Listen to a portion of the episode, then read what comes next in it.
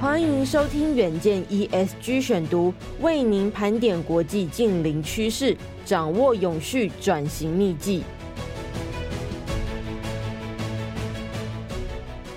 各位听众朋友，大家好，欢迎收听本周的 ESG 选读。今天为您选读的文章是：台湾每年数百吨玩具成为塑胶垃圾，它开启玩具第二人生。丢弃的玩具不仅不能回收，还会对环境造成严重的负担。因此，二手玩具回收再利用成了重要的课题。请听今天的文章。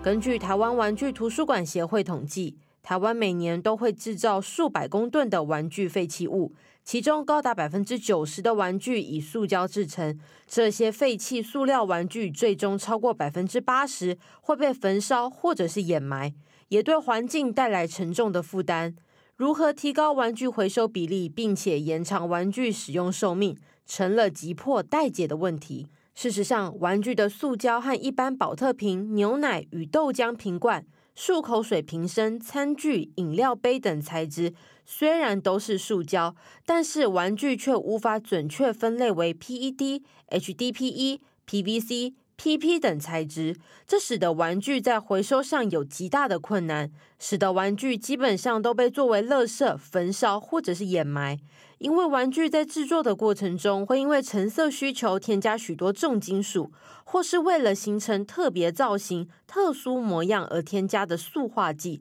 虽然广泛的定义里，玩具的成分是塑胶，但是由于它的回收价格相当低廉、成本不符、效益过低等低回收价值，基本上没有回收厂愿意收，仅能以一般垃圾处理。这和经典动画电影《玩具总动员三》中故事的主角们在焚化炉里大逃脱的场景有着异曲同工之妙，只是大部分的玩具却没有这么好命。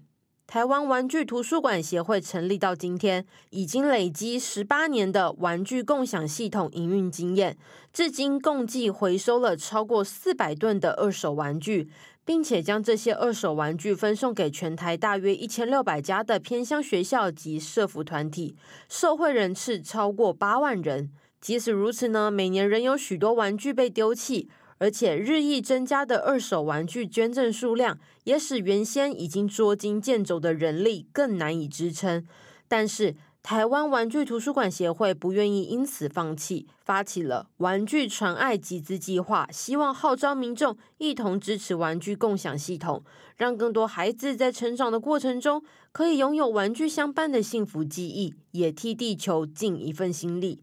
台湾玩具图书馆协会平均每年都会回收超过四十吨的玩具，而且每年皆以二到三成的速度成长。去年的回收量更是高达七十四吨。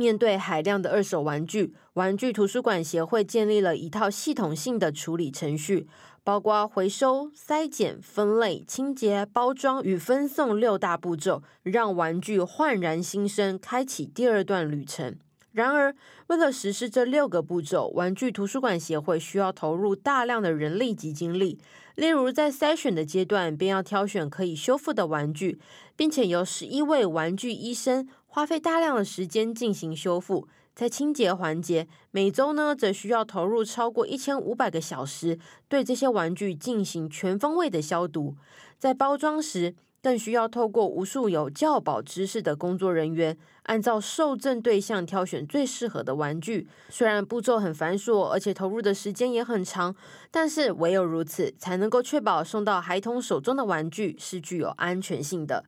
在无数人的努力之下，玩具图书馆成立到今天，已经服务超过了八万人次，多达一千六百家的偏乡学校及社福团体受益，协助超过三十五万件的二手玩具重新获得第二生命，也让更多孩子透过玩具图书馆拾回了快乐成长的权利。那么，幼儿教育专业的共同创办人蔡延志就表示了，只要大家愿意把自己的玩具捐出来，让这些玩具不属于任何一个人，将它们变成公共资源，让所有人一起来玩。玩具图书馆不仅提供共享玩具，更串起人与人间的情感连接。许多家长、孩童都将曾经重要的伙伴捐出，期望透过玩具图书馆，让这些玩具可以再次陪伴另一个家庭，创造美好回忆。那么，玩具传爱集资计划总共有三阶段的目标。第一个阶段是玩具再生，募集日常维运费用，预计再生五万件二手玩具，减少每年五十公吨的废弃玩具。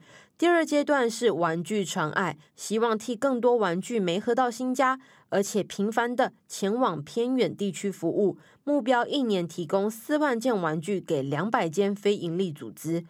第三阶段呢，则是希望有经费能够参与世界玩具图书馆年会，与世界各国分享台湾独有的玩具回收与再生经历，让世界看见台湾的同时，也能够让更多玩具再次被利用。期盼能够透过多元且精心准备的回馈品，邀请更多人一同响应集资计划，让更多孩子能够因为玩具露出最真挚的笑容。以上就是今天的 ESG 选读。如果你喜欢远见 Air，欢迎赞助或是留言给我们。如果想要了解更多细节，欢迎参考资讯栏的连接。最后，请每周锁定远见 Air，帮我们刷五星评价，让更多人知道我们在这里陪你轻松聊财经产业国际大小事。下次再见，拜拜。